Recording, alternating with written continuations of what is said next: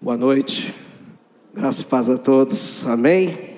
Graça e paz, a paz do Senhor, paz de Deus, oi, boa noite, não sei a forma que você gosta de ser cumprimentado. Bem, quero dizer aqui da minha gratidão e da minha alegria de poder estar com vocês aqui nessa noite, essa casa que eu tenho um amor intenso, é a minha casa materna, né, no que diz respeito ao ministério, ao Evangelho, a conhecer a Cristo. Então, de fato, sempre estar aqui é um momento muito importante.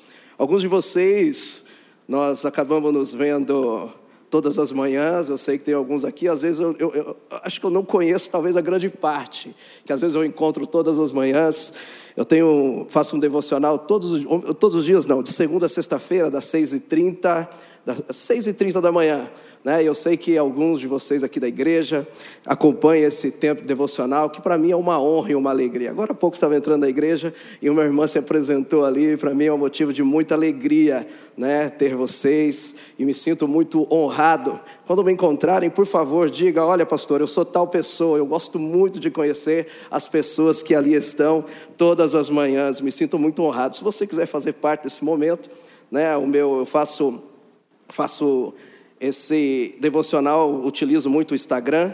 Meu Instagram é, você pode procurar lá, Will com W. Foi o nome que meu pai me deu. Will é o único. Você pode colocar no Google que só tem esse, não tem outro igual. Enfim, não sei se isso é bom ou é ruim, né? Mas enfim, é isso aí. O Will se não você coloca lá, Pastor Will, você vai encontrar. Benção, glória a Deus. Vamos lá. Pastor Carlos me convidou para estar ministrando a palavra aqui nessa noite. Deixa eu só arrumar isso aqui.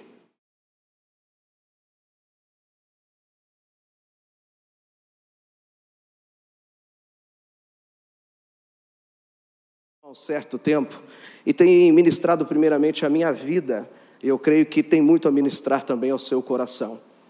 E isso, as palavras que Deus tem me dado têm sido fruto de um tempo realmente devocional, a qual Deus tem ministrado literalmente a minha vida para promover algumas transformações. Entendo que o fato de ser pastor ou não, de estar no, no, no ministério hoje, não muda em nada a questão do tempo de transformação e o tempo de Deus. Deus permite algumas coisas nas nossas vidas, né? algumas situações, às vezes até de conflito, situações difíceis, para que Deus possa estar nos moldando, transformando as nossas vidas. Sejamos nós obreiros, diáconos, pastores, mestres, não sei, mas quando nós temos verdadeiramente um coração ensinável, nós temos esse entendimento que Deus promove mudanças nas nossas vidas. E às vezes momentos difíceis, mas é a forma de Deus fazer as coisas, porque verdadeiramente o caminho de Deus, os caminhos de Deus, os planos de Deus, não são os meus caminhos ou os seus caminhos. Deus tem o seu próprio desejo, né? Porque Deus conhece passado, presente e futuro, e Ele sabe exatamente aquilo que Ele tem para cada um de nós. Bom, o tema dessa mensagem de hoje é orgulho das minhas fraquezas, orgulho de minhas fraquezas. Deus tem ministrado isso no meu coração e para falar um pouco sobre isso, eu quero usar como referência o, o texto de, do apóstolo Paulo, carta de Paulo, 2 Coríntios 12, verso 7, verso 10. Se você quiser abrir aí, o pessoal também acho que vai estar projetando ali, mas você pode fazer uso da sua Bíblia, que eu acho muito importante. Carta de Paulo, 2 Coríntios 12, 7 a 10.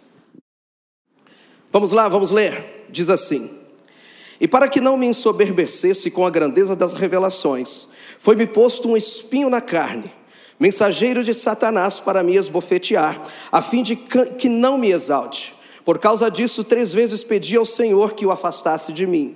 Então ele me disse: A minha graça te basta, porque o meu poder se aperfeiçoa na fraqueza.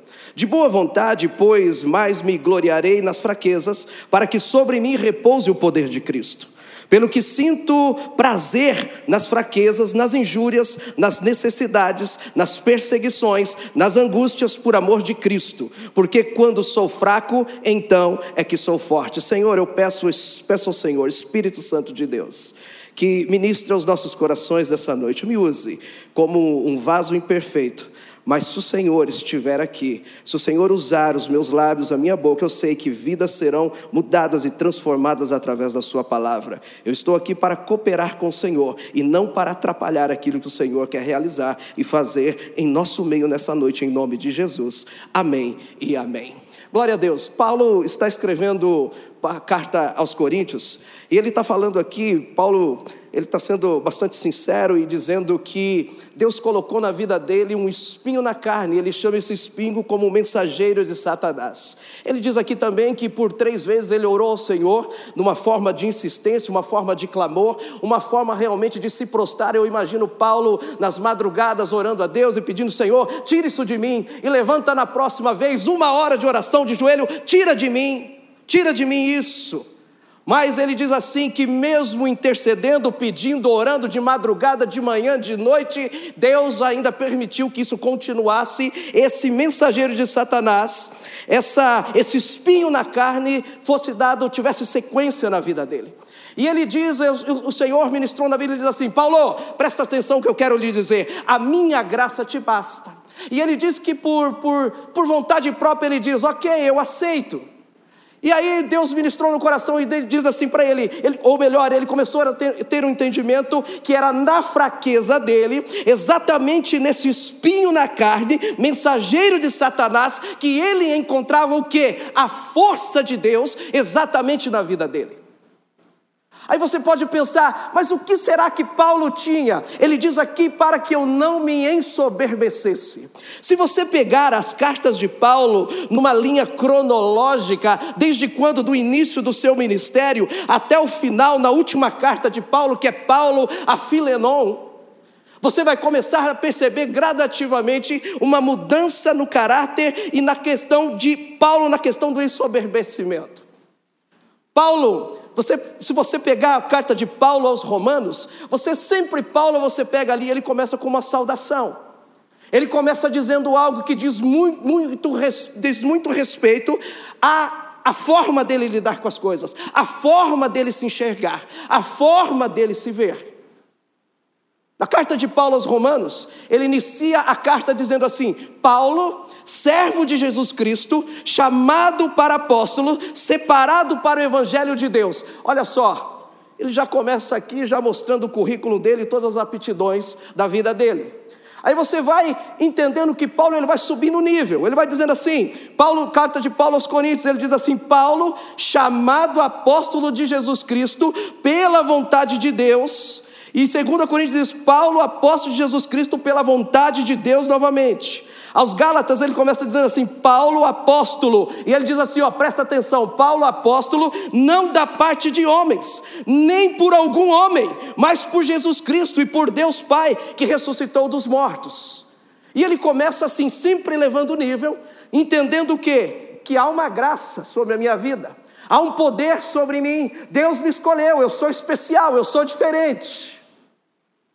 Isso ministra meu coração e fala muito de uma questão realmente de um ensoberbecimento.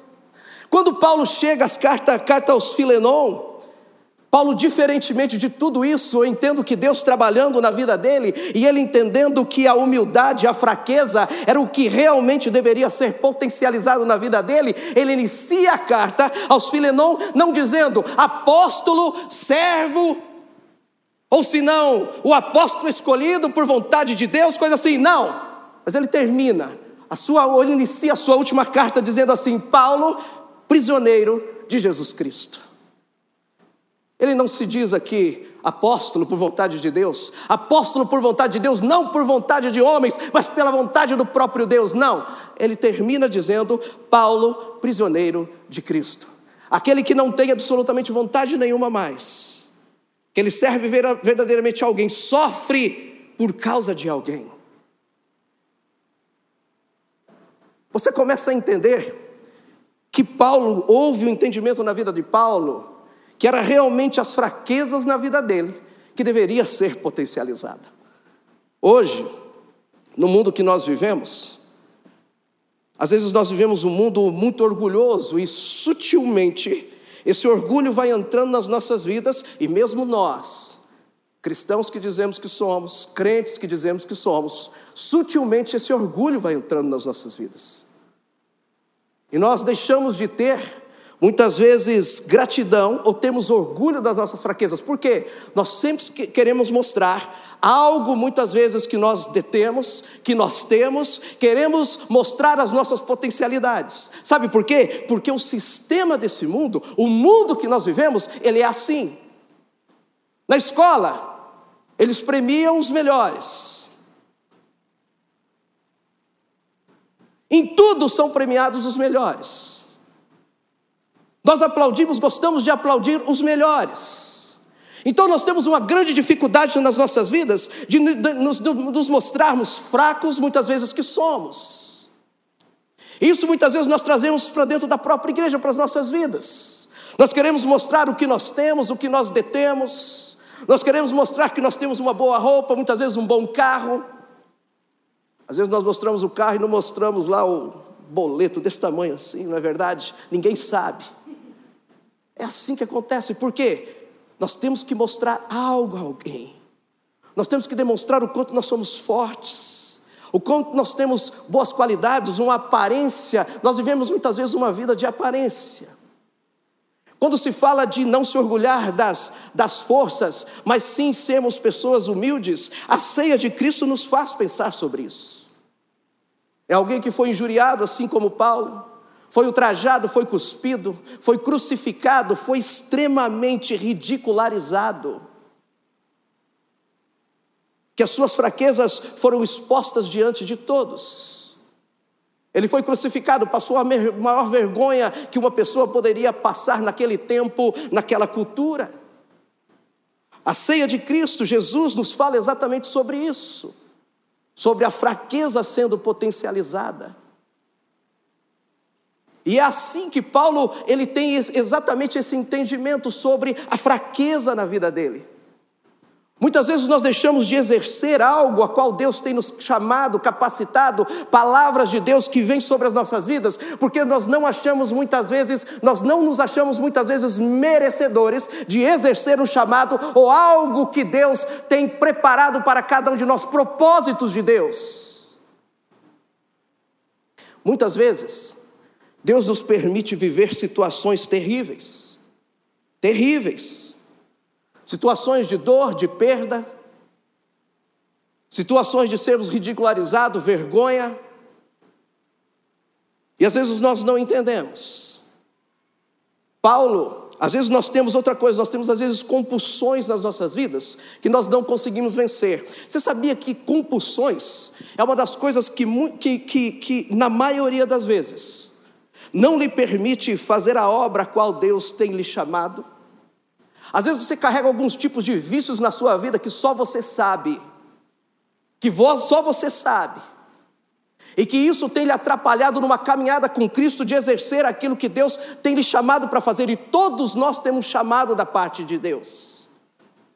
Aí de repente você diz assim: por que eu vivo isso, pastor? Por que, que eu já orei e Deus não tira isso de mim?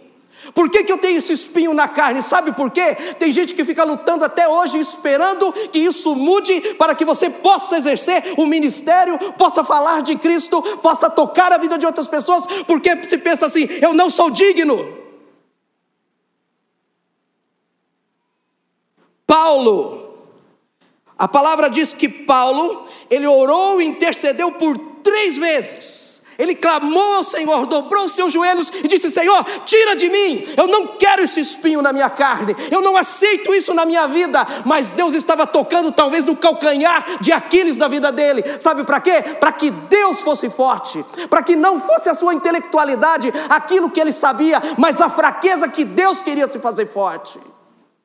Se você está aqui nessa noite e você tem problemas na sua vida, você acha que a sua vida de repente é até um motivo de vergonha? Você tem vergonha até por conta do teu passado, aquilo que você fez ou deixou de fazer? De repente pessoas que têm fa família falida, separação, divorciado, você olha assim: "Ah, eu não tenho condições de exercer mais nada, há um peso de culpa na minha vida". Deixa eu te falar uma coisa.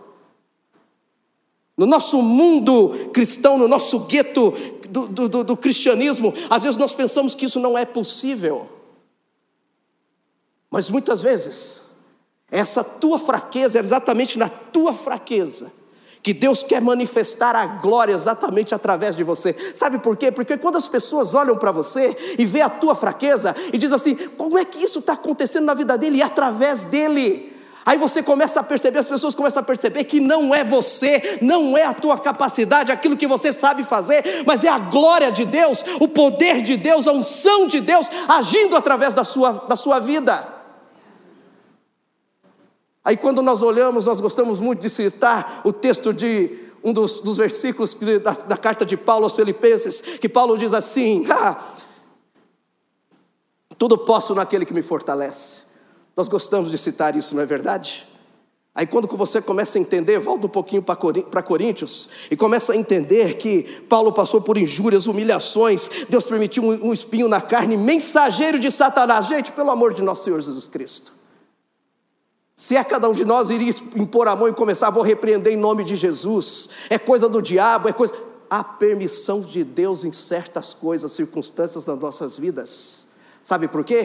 Por causa do meu e do seu orgulho, por causa do meu e do seu ensoberbecimento. Deus não vai tirar isso nunca de você.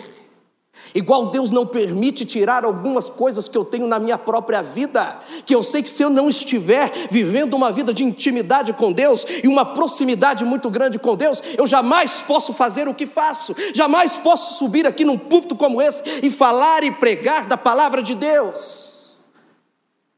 Quando eu penso que eu sou alguma coisa, parece que vem na minha cabeça, e não é voz de Satanás, não, é a voz de Deus às vezes nós percebemos, achamos assim, é, é o diabo me acusando. Que diabo me acusando? Se eu sirvo a um Deus, eu sirvo ao diabo, eu sirvo a Deus. Então, se a voz está na minha cabeça dizendo assim, lembra de quem você é? Lembro. Pois é, você não é um nada. Você não é um nada, literalmente você não é um nada. Mas eu sou tudo em você. Então, queridos, quando nós começamos a mudar a nossa percepção e a nossa visão para o Evangelho de Cristo e para a palavra de Deus, algo começa a mudar em nós, um poder começa a residir em nós. Nós começamos a falar de forma diferente, agir de forma diferente, sem o temor e o medo que muitas vezes nós somos cometidos todos os dias. Há algo que muda em nós. Mas é muito difícil, pastor. Eu estou inserido no sistema desse mundo, que só os melhores são prestigiados. Sistema do mundo. Sistema do mundo. Mas nós não fazemos parte desse mundo. Quando nós aceitamos o Senhor Jesus como Senhor e Salvador das nossas vidas, nós fomos elevados a um reino que tem um Senhor, um senhorio que é muito diferente do mundo ao qual nós vivemos e estamos inseridos. É diferente. É uma mudança verdadeira que tem, ver, que tem que haver dentro de nós. Eu confesso que quando eu despertei para isso, que Deus queria trabalhar as fraquezas da minha vida, a minha vida totalmente mudou. O meu ministério mudou, a forma de eu ministrar mudou, a forma de lidar com o meu trabalho mudou, lidar com a, lidar com a minha família mudou. Eu não tenho vergonha hoje de dizer das minhas mazelas, dos meus problemas para minha esposa, eu não tenho problema nenhum porque ela sabe algumas coisas que estão na minha vida, ela sabe que eu luto e ela me ajuda a respeito disso. São coisas que muitas vezes Deus não, Deus não me permite viver, mas para quê? Para que o poder dele seja aperfeiçoado na minha fraqueza. Paulo tinha esse entendimento. Eu espero que nós possamos ter verdadeiramente esse entendimento na noite de hoje. E para não ficar somente nisso, eu gostaria de usar alguns exemplos bíblicos a respeito de quanto Deus, Ele sempre usou, eu digo aqui, não foi uma vez ou outra, não, Ele sempre usou pessoas extremamente comuns para executar o extraordinário que vem da parte de Deus, sempre foi assim. Paulo, que talvez seria um dos únicos que talvez poderíamos olhar, olha, esse cara é um cara impecável, ele tinha um problema na vida dele que se chamava orgulho e ensoberbecimento. Mas Deus usou pessoas comuns para executar sempre algo extraordinário, pessoas comuns, assim como eu, assim como você. Quero citar exemplos, deixa eu ver que horas que nós estamos aqui, tem pouco tempo, então nós vamos ser rápidos. Eu queria que você abrisse comigo no livro de Êxodo, capítulo 3, do 1 ao 14. Êxodo 3, versículo 1 ao 14. Eu já vou começar a leitura, que nós temos pouco tempo. Diz assim: Apresentava Moisés o rebanho de Jetro, seu sogro, sacerdote de Midian. E levando o rebanho para o lado ocidental do deserto, chegou ao monte de Deus, a Horebe. Apareceu-lhe o anjo do Senhor numa chama de fogo no meio de uma sarça. Moisés olhou, e eis que a sarça ardia no fogo, e a sarça não se consumia. Então disse consigo mesmo: Irei para lá e verei essa grande maravilha, porque a sarça não se queima.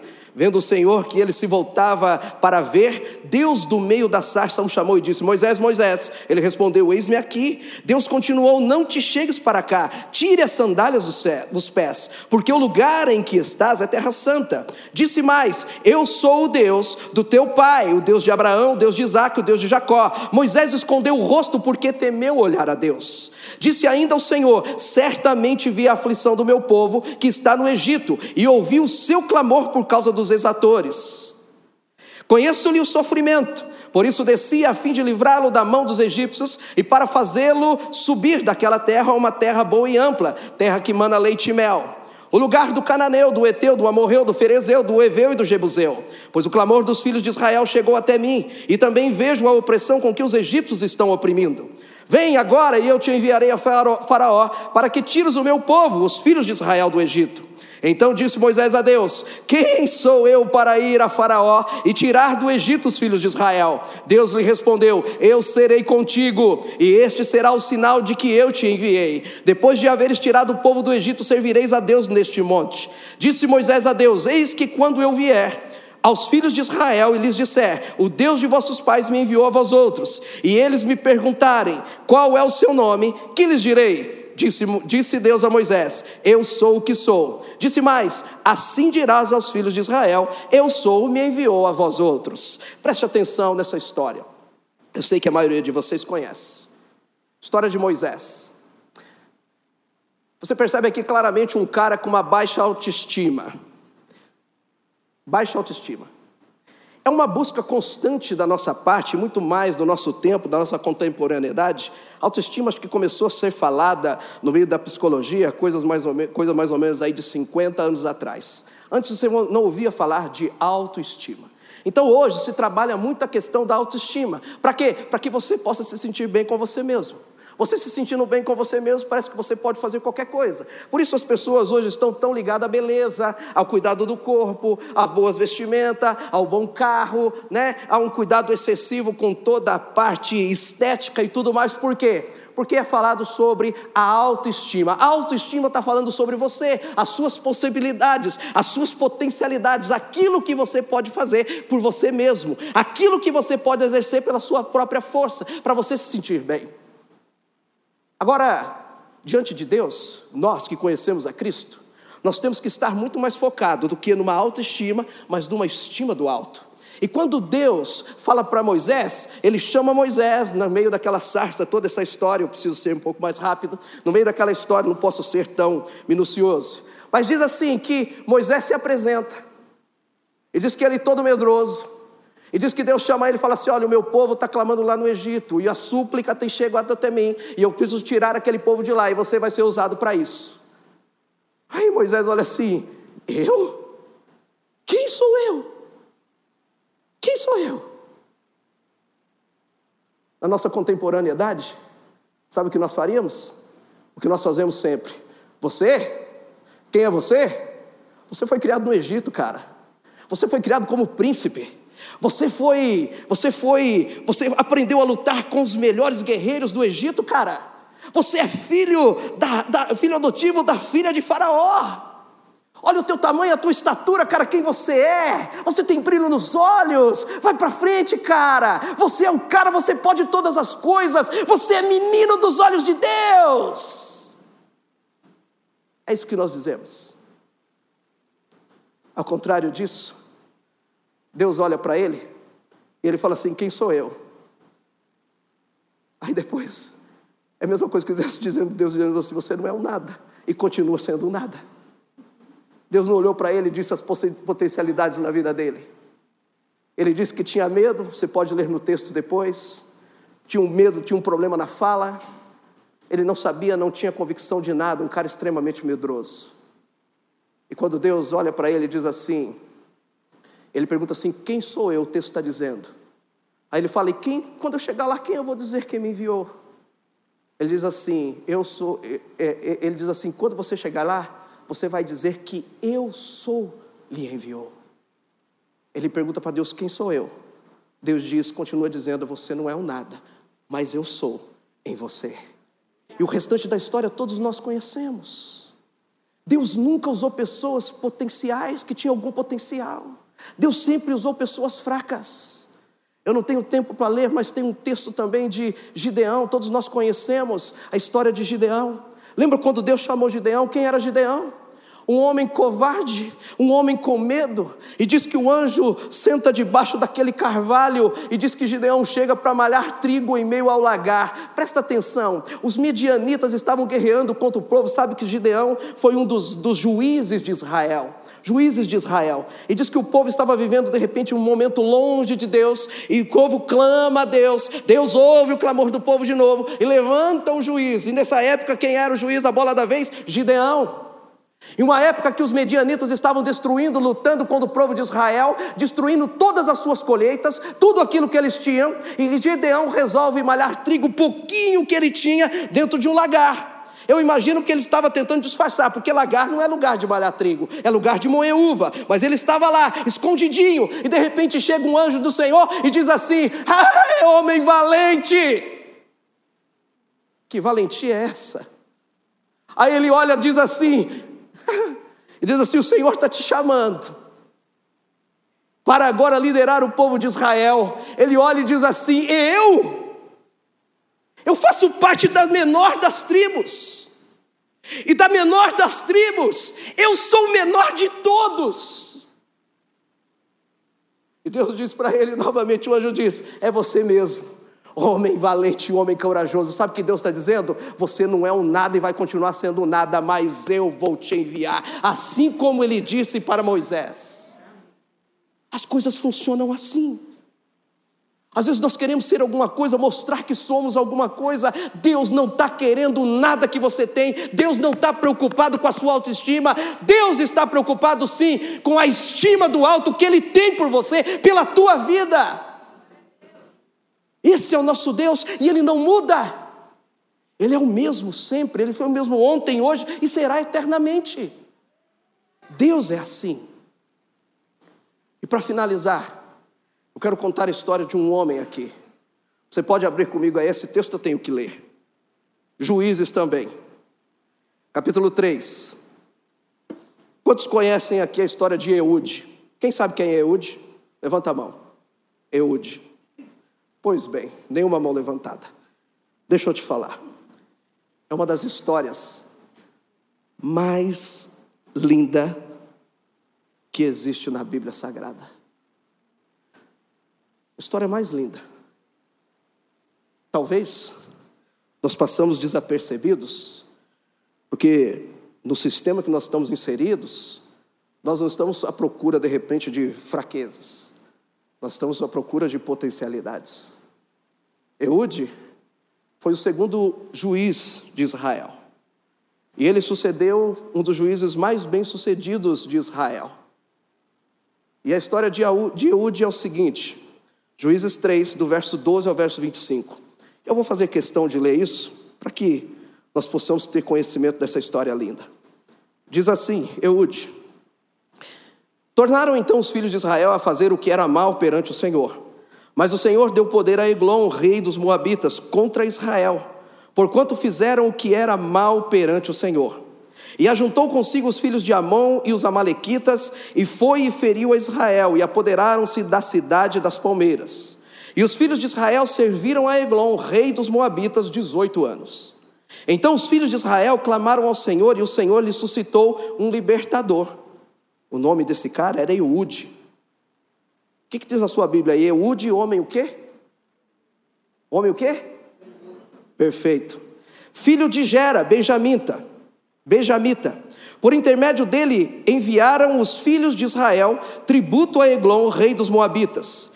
Eude fez para si um punhal de dois gumes, do comprimento de um côvado, e cingiu debaixo das suas vestes do lado vocês estão fracos demais.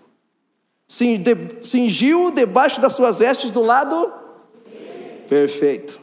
Levou o tributo a Eglon, rei dos Moabitas. Era Eglon um homem gordo.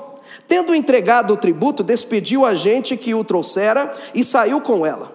Porém, voltou do ponto em que estavam as imagens de escultura ao pé de Gilgal e disse ao rei: Tenho uma palavra secreta a dizer-te, ó rei. O rei disse: Cala-te. Então, todos os que lhe assistiam saíram de sua presença. Eude entrou numa sala de verão se a Patrícia puder vir no teclado, já eu te agradeço. Eude entrou numa sala de verão que o rei tinha só para si, onde estava sentado, e disse: Tenho a dizer-te uma palavra de Deus. E Eglon se levantou da cadeira. Então Eude, estendendo a mão esquerda, puxou o seu punhal do lado direito e lhe, cravou no ventre, de tal maneira que entrou também o cabo com a lâmina. E porque não o retirou do ventre, a gordura se fechou sobre ele. E Eude, saindo por um postigo, passou para o vestíbulo, depois de cerrar sobre ele as portas, trancando-as. Tendo saído, vieram os servos do rei e viram, e eis que as portas da sala de verão estavam trancadas, e disseram: Sem dúvida, está ele aliviando o ventre na privada da sala de verão. Aborreceram-se de esperar e como não abria a porta da sala, tomaram da chave e a abriram, e eis seu senhor estendido, morto em terra. Nós estamos falando sobre o orgulho das fraquezas. O que, que a história de Eude nos revela sobre a face, parte das fraquezas, a forma que Deus escolhe pessoas fracas? Aos olhos de muitos, sem condições alguma, muito longe daquilo que nós estamos acostumados a ver e a viver. Deus sempre foi assim. Se você pegar a história, Deus sempre levantou pessoas assim fracas. E pessoas que se soberbeceram, acharam que era alguma coisa, Deus promoveu de alguma forma um espinho na carne, um mensageiro de Satanás, para dizer assim: baixa a tua bola, baixa a tua bola. Às vezes Deus permite situações nas nossas vidas às vezes até situações com os nossos filhos, com as nossas famílias, que nós não entendemos porque estamos passando por isso, sabe por quê? Porque muitas vezes nós somos orgulhosos. Deus está dizendo: você depende de mim. Você está enxergando a tua fraqueza? Você depende de mim. É na sua fraqueza que eu quero lhe fazer forte. Voltando à história de Eude. Mais uma vez, o povo está distante de Deus. O povo clama a Deus e Deus levanta um libertador. E esse homem se chama Eude. A história conta que ele foi, ele foi levantado, ele foi até um rei e diz que que ele foi e ele acabou esfaqueando esse rei, entrando toda essa esse punhal inteiro na barriga daquele rei que diz que era muito gordo. Presta atenção na história de Eude. Diz que Deus chama esse homem a palavra de Deus está dizendo, está relatando que esse homem, ele era um homem canhoto. Um homem canhoto. Dentro da cultura de Israel naquele tempo, todo homem deveria ser habilitado para a guerra. Todo homem deveria ser habilitado para a guerra. Todo homem devia fazer uso da espada, saber fazer uso da espada. E na cultura, entendendo, até pegando outros textos bíblicos, sempre a palavra de Deus relaciona sempre as mãos de Deus o que? A direita de Deus. Tudo que você vê na palavra de Deus sempre está relacionado à direita de Deus, porque era a mão da força, era a mão que todo garoto, todo jovem era preparado para lutar, sempre a mão direita, a destra de Deus. Sempre é falado sobre a destra, a mão direita. Aí você pode perguntar, por que a palavra de Deus então fala que Eude era um homem canhoto? Sabe que tudo leva a crer? Que Eude, ele era um homem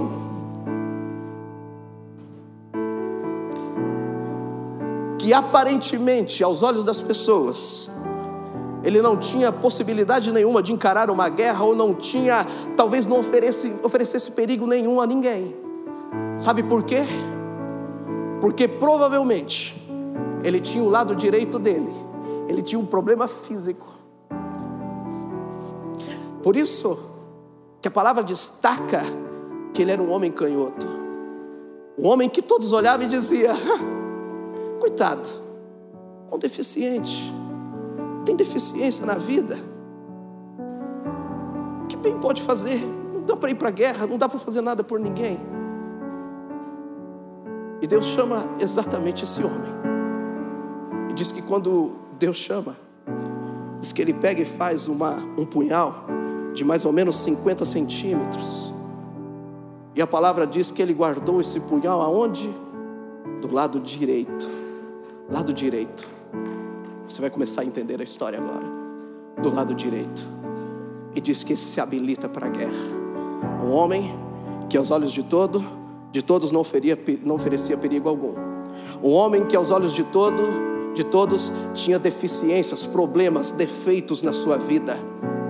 Quantas vezes nós achamos que para sermos perfeitos, para ser usados, usados, usados por Deus, temos que ser perfeitos? Às vezes nós estamos mais preocupados com o que as pessoas estão, como as pessoas estão nos vendo, nos olhando, falando de nós, do que aquilo que o próprio Deus tem de dizer através a seu respeito. E diz que Eude ele pega e coloca o seu punhal do seu lado direito e diz assim: Eude, agora é hora de libertar o povo.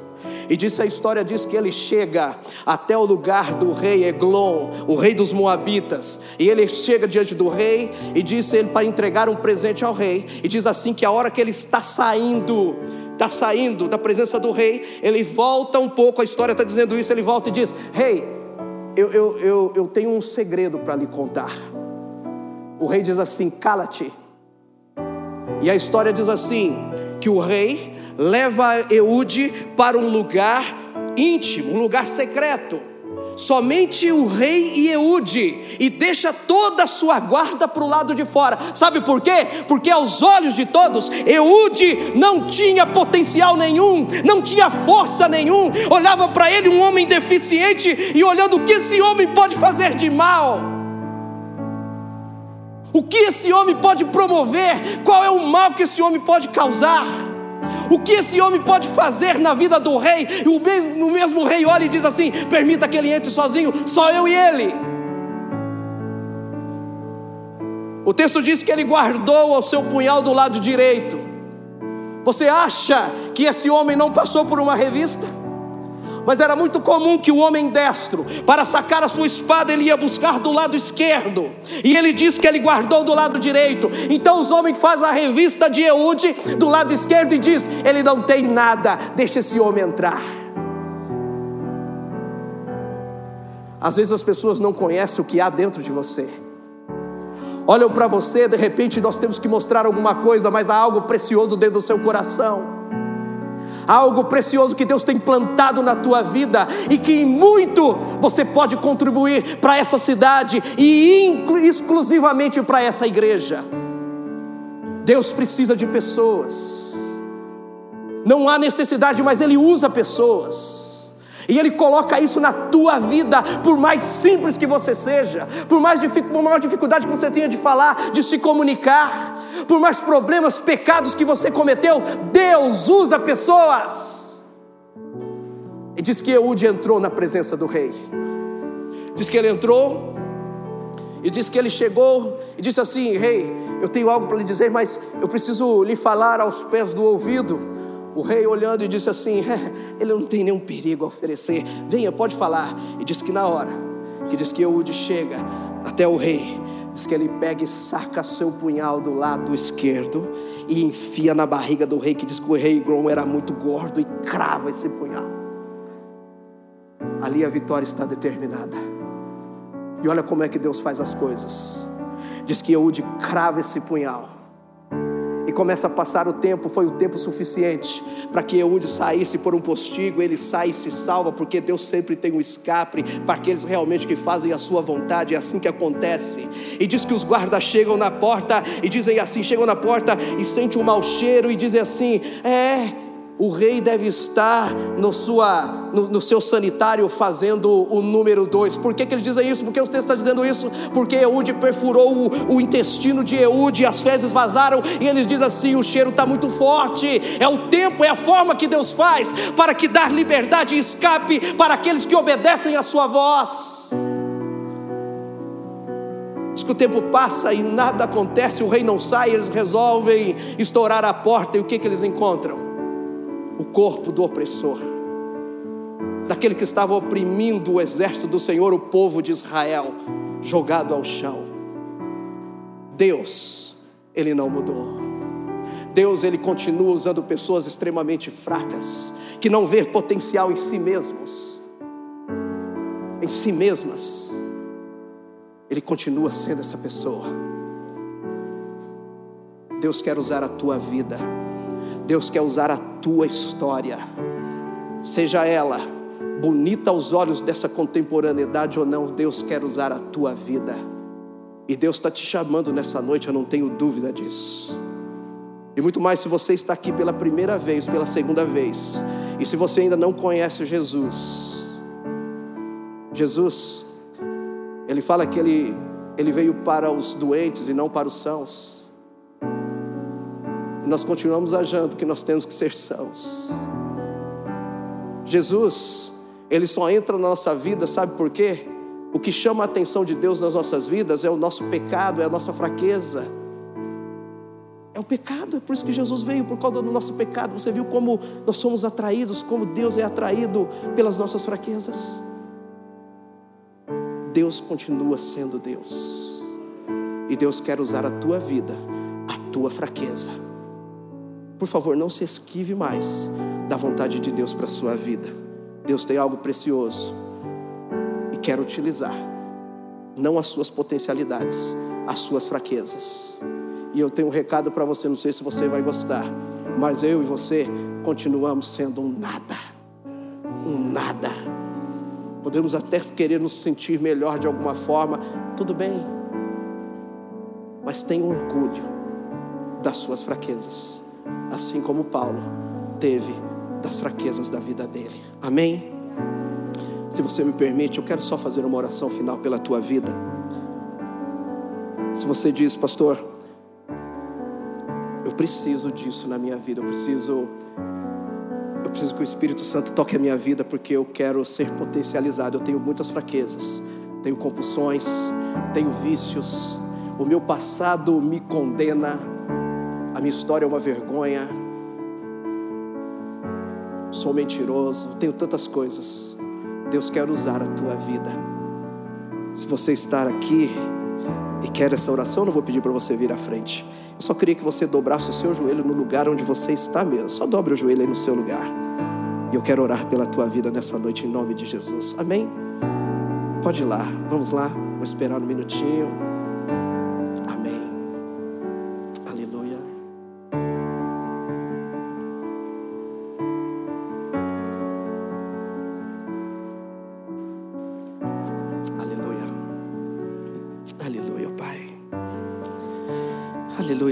Pai. Te agradeço pela tua palavra, Senhor, que tem mudado tanto a minha vida, a minha trajetória, e tem me mostrado o quanto o Senhor pode ser em mim através das minhas fraquezas. Pai, por viver isso, eu quero agora pedir, interceder ao Senhor a respeito dos meus irmãos, dos meus amigos que aqui estão, ó Deus. Agora com os seus joelhos dobrados diante da tua presença, ó Deus, com o coração quebrantado, Senhor Jesus. Um coração que se mostra ensinável ao Senhor agora. Eu peço que o Senhor transforme a vida dos meus amados e amadas que aqui estão. Alguns verdadeiramente estão clamando agora e dizendo: Senhor, eu estou entendendo agora por tudo que o Senhor me fez passar. Eu tenho algo a contribuir, você tem algo a contribuir. Espírito Santo, eu peço que palavra de hoje não somente resida no nosso pensamento, no nosso cérebro, mas que desça verdadeiramente ao nosso coração e que possa haver mudanças e práticas dessa palavra. Eu peço e oro agora em nome de Jesus e profetizo um novo tempo, um novo momento. Ó oh Deus, a estima do alto, que haja um entendimento da estima do alto, que não importa o quanto simples nós somos, ou quanto nós temos, podemos ter de mais, ter de menos, o importante, ó Deus, é entendermos que somos fracos diante do Senhor, para que não possamos nos ensoberbecer. Podemos ser orgulhosos e soberbos mesmo não tendo nada, podemos ser fortes, ser, ser orgulhosos e soberbos, tendo muito. O Senhor conhece a cada coração. Mas a minha oração é que o Senhor realmente possa potencializar as fraquezas das vidas dos, dos meus irmãos. Pai, eu quero também pedir que o Senhor levante homens e mulheres nessa casa para servir, Senhor, de uma forma exemplar, exemplar, uma forma a tocar vida e a tocar essa cidade, Senhor. Nós passamos aqui por um momento, Senhor, de renovação no que diz respeito ao departamento de assistência social. Eu creio, Senhor Jesus, num tempo de renovação, sim. Essa igreja tem passado por um tempo de renovação. Ó oh Deus, e o Senhor levanta pessoas para renovar, para oxigenar, Senhor Jesus, um novo tempo. Eu creio nisso. Eu peço que haja essa oxigenização do Espírito Santo sobre cada vida, sobre este ministério, ó Deus. E oro e profetizo um novo tempo em nome de Jesus, que será gerado através dos fracos, das pessoas que são nada, nada que aqui estão. Eu oro e peço agora em nome de Jesus. Amém e amém. Aleluia, aleluia. Amém. Deus abençoe, Pastor Carlos. Aleluia.